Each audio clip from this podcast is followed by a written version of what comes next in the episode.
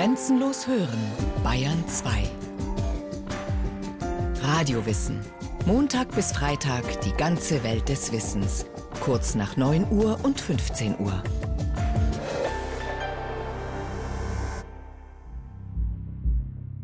Siebter Januar 2013, Flughafen der Stadt Mazar-e Sharif in Afghanistan, 7 Uhr.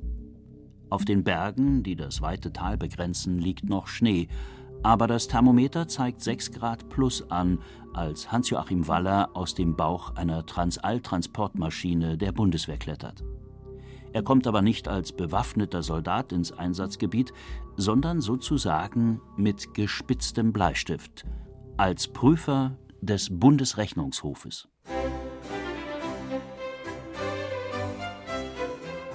Man wird sagen, die Rechnungen langweilen mich.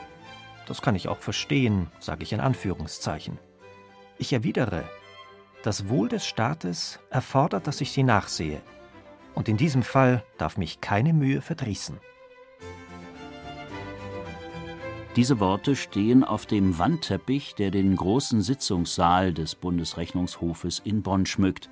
Sie stammen von Friedrich dem Großen. Schon dessen Vater, der preußische König Friedrich Wilhelm I., dachte ähnlich.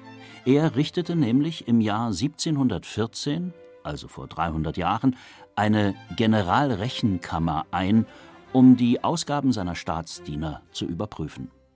Das Prinzip hat sich offenbar bewährt, denn seit 1950 kontrolliert in Deutschland der Bundesrechnungshof die Finanzen des Bundes die sind nicht erst seit der Finanzkrise in einem schlechten Zustand.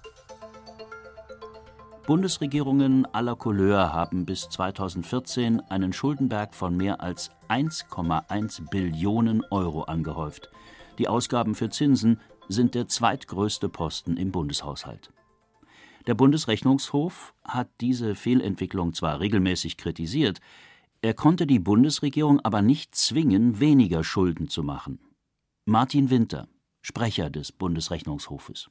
Ein Rechnungshof, der eine Regierung anweisen könnte, der wäre mit dem System unserer Gewaltenteilung nicht vereinbar. Die Regierung muss sich gegenüber dem Parlament und letztlich auch gegenüber dem Wähler verantworten.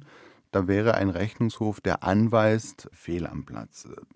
Wir dürfen aber nicht vergessen, dass wir seit 2011 eine Schuldenbremse im Grundgesetz haben, für die wir lange Zeit geworben haben. Das ist auch ein großer Erfolg. Immerhin ist der Bundesrechnungshof salopp formuliert selber ein erfolgreicher Schuldenbremser. Er kontrolliert laufend die Ausgaben und Einnahmen der Bundesministerien und anderer staatlicher Einrichtungen.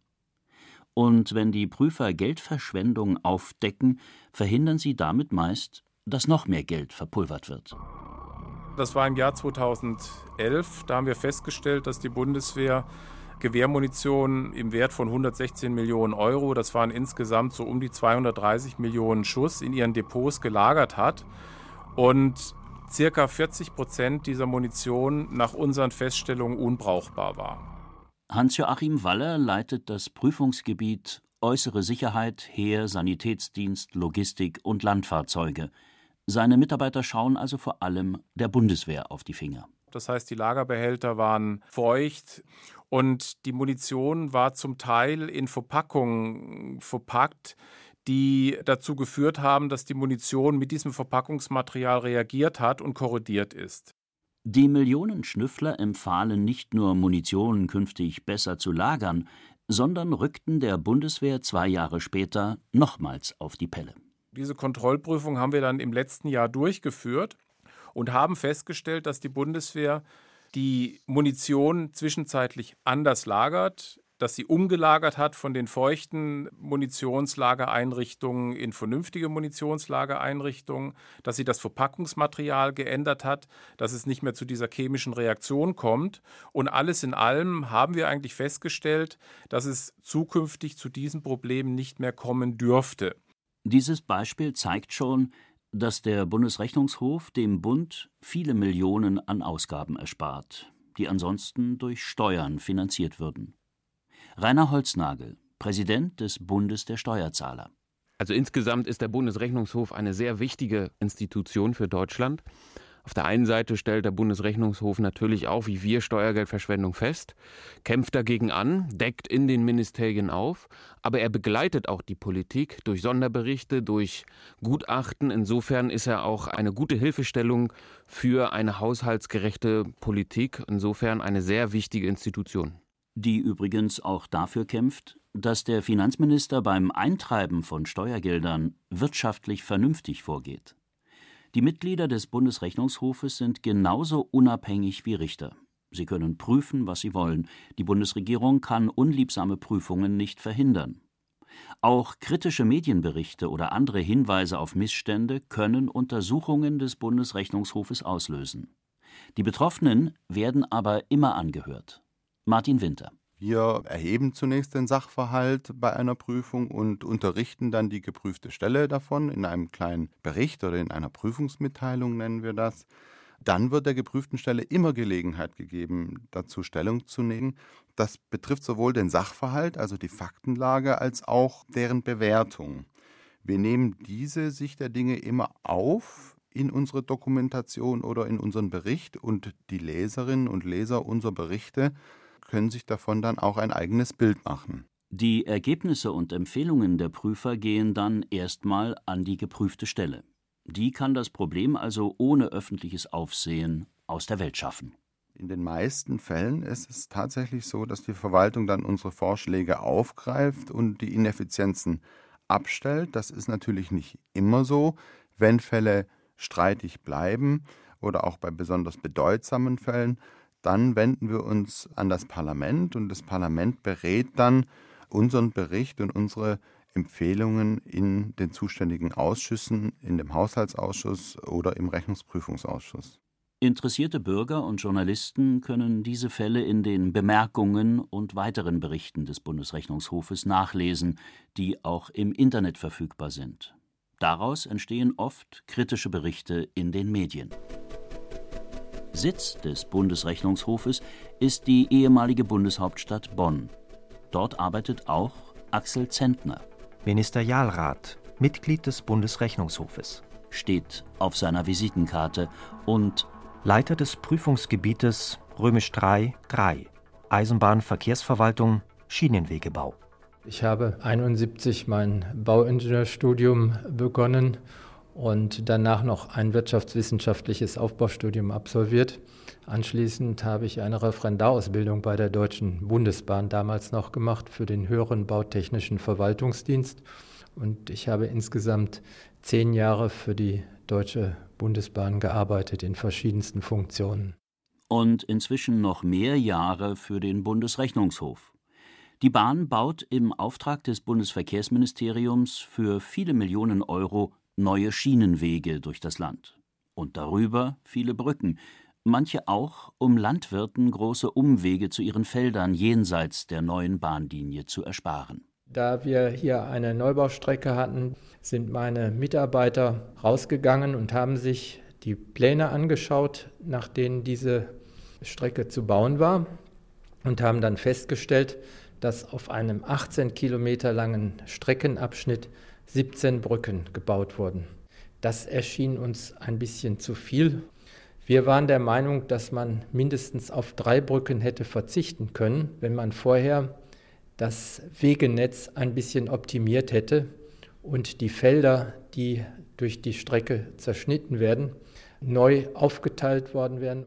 Doch das Bundesverkehrsministerium und die beteiligten Ämter und Unternehmen wollten das missratene Planfeststellungsverfahren nicht neu aufrollen. Das hat dazu geführt, dass eben tatsächlich unbefestigte Feldwege mit einer entsprechenden Brücke versehen worden sind, sodass der Bauer im Frühjahr und im Herbst, wenn er sein Feld bestellt, tatsächlich dann eine komfortable Brücke im Wert von über zwei Millionen Euro dort hat. Weil die Behörden mauerten, rutschte die Geschichte in die Bemerkungen des Bundesrechnungshofes. Das ist ein Bericht, in dem der Hof Parlament und Öffentlichkeit über spektakuläre und strittige Fälle informiert. Axel Zentner nutzte ein Farbfoto, um Abgeordneten und Journalisten anschaulich zu zeigen, wie sinnlos das Geld der Steuerzahler verbaut wurde. Es ist ein grüner Trampelpfad, auf dem zwei Vögel laufen und auf der linken Seite blüht ein gelbes Rapsfeld. Ansonsten sind die Fahrspuren von Fahrzeugen schon so gut wie zugewachsen. Und in der Tat kann man sich fragen, ob da eine Brücke für zwei Millionen Euro wirklich notwendig ist. Die Brücke wurde damals aber trotz der Bemühungen des Bundesrechnungshofes gebaut. Das war ärgerlich. Dass es besser geht, das habe ich selbst erlebt, denn bevor ich Prüfer war, habe ich bei der Neubaustrecke Hannover-Würzburg auch mitgearbeitet. Da wurden eben im Vorfeld entsprechende Flurbereinigungen durchgeführt und man hat eben versucht, zu wirtschaftlichen Lösungen zu kommen und eben nicht bei jedem Feldweg eine Brücke zu bauen. Deswegen empfahl Axel Zentner dem Bundesverkehrsministerium, die Baupläne der Bahn vorab systematisch unter die Lupe zu nehmen, um überflüssige Brückenprojekte künftig rechtzeitig abzublocken. Dabei unterstützte ihn der Rechnungsprüfungsausschuss des Bundestages, der sich mit allen strittigen Fällen befasst. Berlin, Platz der Republik, Haus Nummer 1. Die SPD-Abgeordnete Bettina Hagedorn leitet seit Ende 2013 den Rechnungsprüfungsausschuss im Bundestag. Sie legt großen Wert darauf, dass möglichst alle Mitglieder des Gremiums die Beschlüsse zu den Bemerkungen des Bundesrechnungshofes mittragen. Ich bin schon seit zwölf Jahren in diesem Ausschuss. Insofern kann ich sagen, dass diese Kultur der Einstimmigkeit auch gewachsen ist in dem Verständnis, dass wir als Abgeordnete gemerkt haben, wir können natürlich Beschlüsse fassen, die dem Hof Recht geben. Das heißt aber noch lange nicht, dass das Ministerium dann auch Einsicht zeigt und wirklich die notwendigen Konsequenzen zieht, die erforderlich sind, damit so etwas nie wieder vorkommt. Und um das zu verstärken, haben wir eben diese Berichterstattergespräche in dieser gemeinsamen Atmosphäre am runden Tisch geschaffen, damit es auch Möglichkeiten gibt, dass das Ministerium und der Hof aufeinander zugehen. Und wir haben im Ergebnis gemerkt, dass die Ministerien dann sehr viel stärker bereit sind, auch die notwendigen Konsequenzen zu ziehen, weil wir ja versuchen, eine Win-Win-Situation zu schaffen. Denn auch der Ausschuss kann Ministerien oder Sozialkassen nicht zwingen, den Ratschlägen der Rechnungsprüfer zu folgen. Die Abgeordneten können allerdings auf einem Umweg Druck ausüben über den Geldbeutel. Weil Rechnungsprüfungsausschussmitglieder immer auch Haushaltsausschussmitglieder sind. Wir machen den Aktendeckel erst dann zu, wenn wir wirklich der festen Überzeugung sind, die Sache ist auf einem guten Weg und erledigt. Wenn dann vereinzelt Ministerien sich nicht so lernbereit zeigen, wie wir uns das vorstellen, dann gehen wir dazu über, die neuen Berichte des Ministeriums immer anzufordern, pünktlich zu den Haushaltsberatungen. Dann weiß das Haus ganz genau, wir lesen diese Berichte, wenn wir mit unseren Haushaltsberatungen anfangen.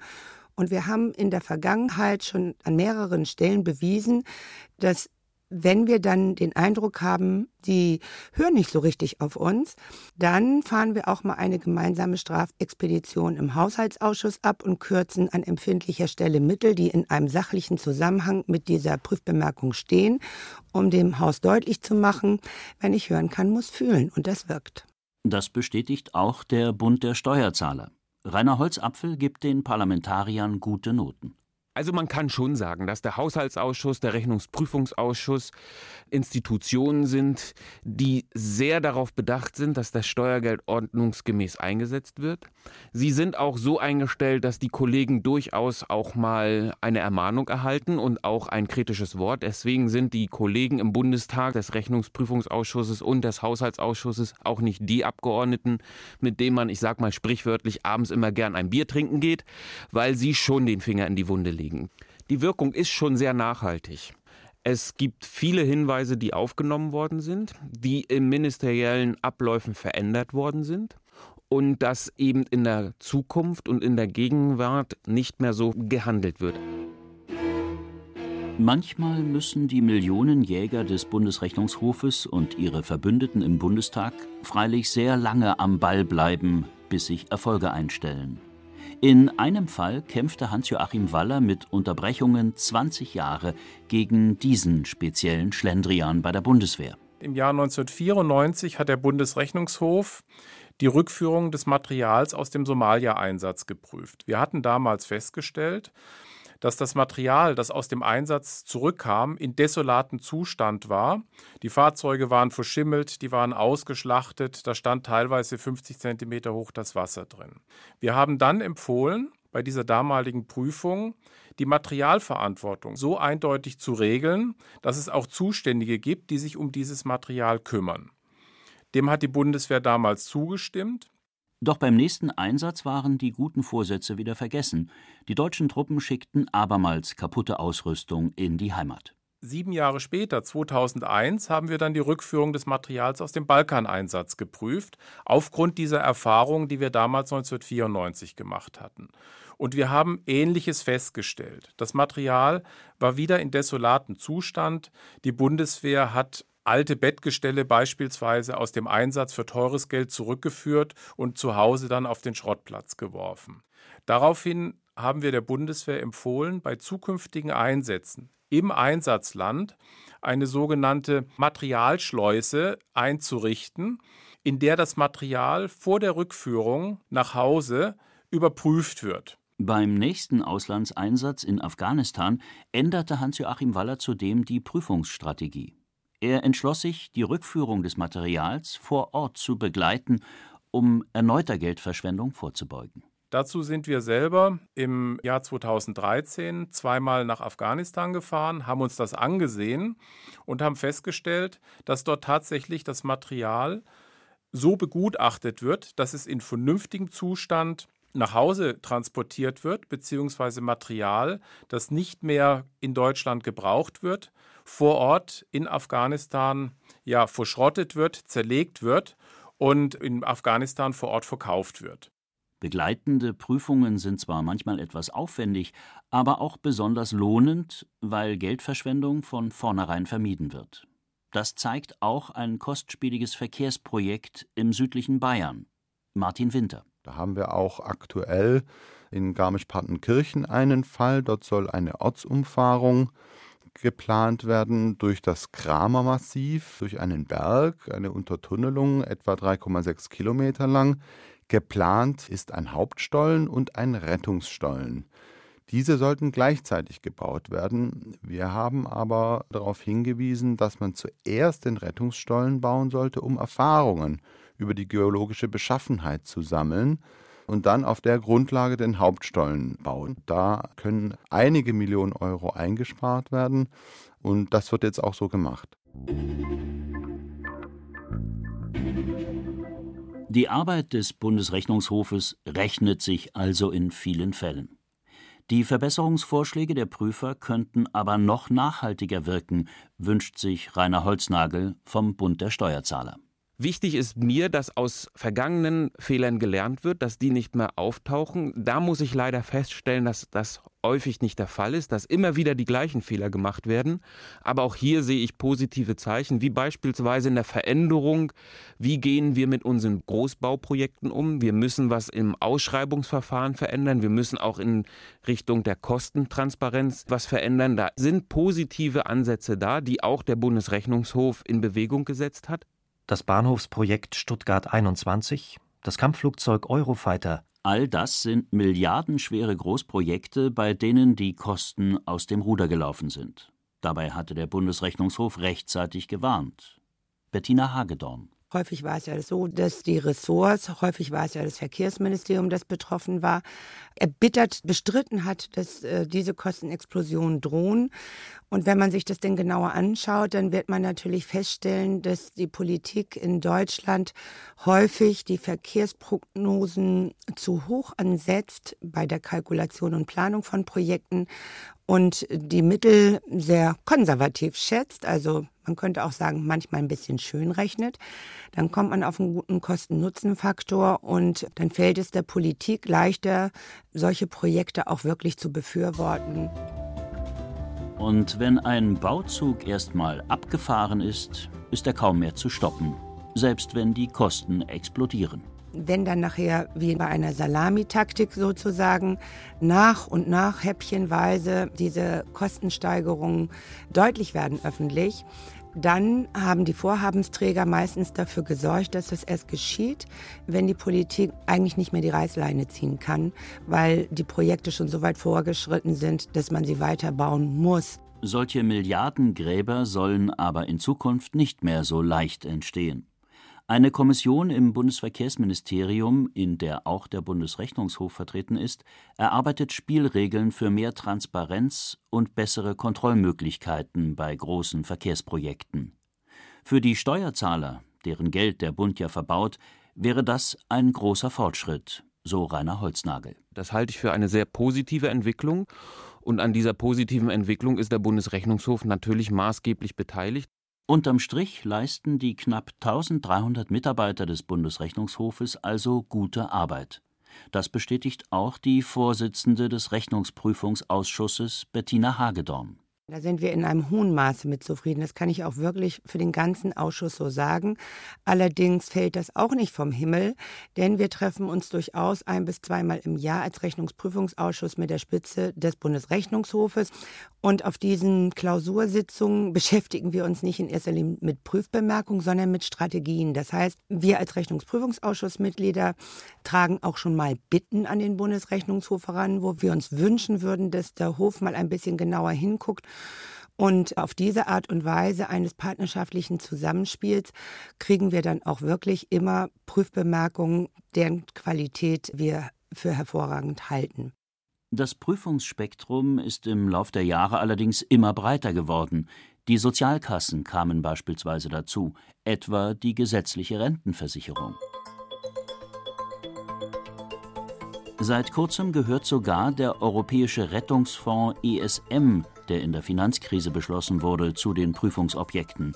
Ein neuer Bereich, in dem etliche Milliarden aus der Bundeskasse auf dem Spiel stehen.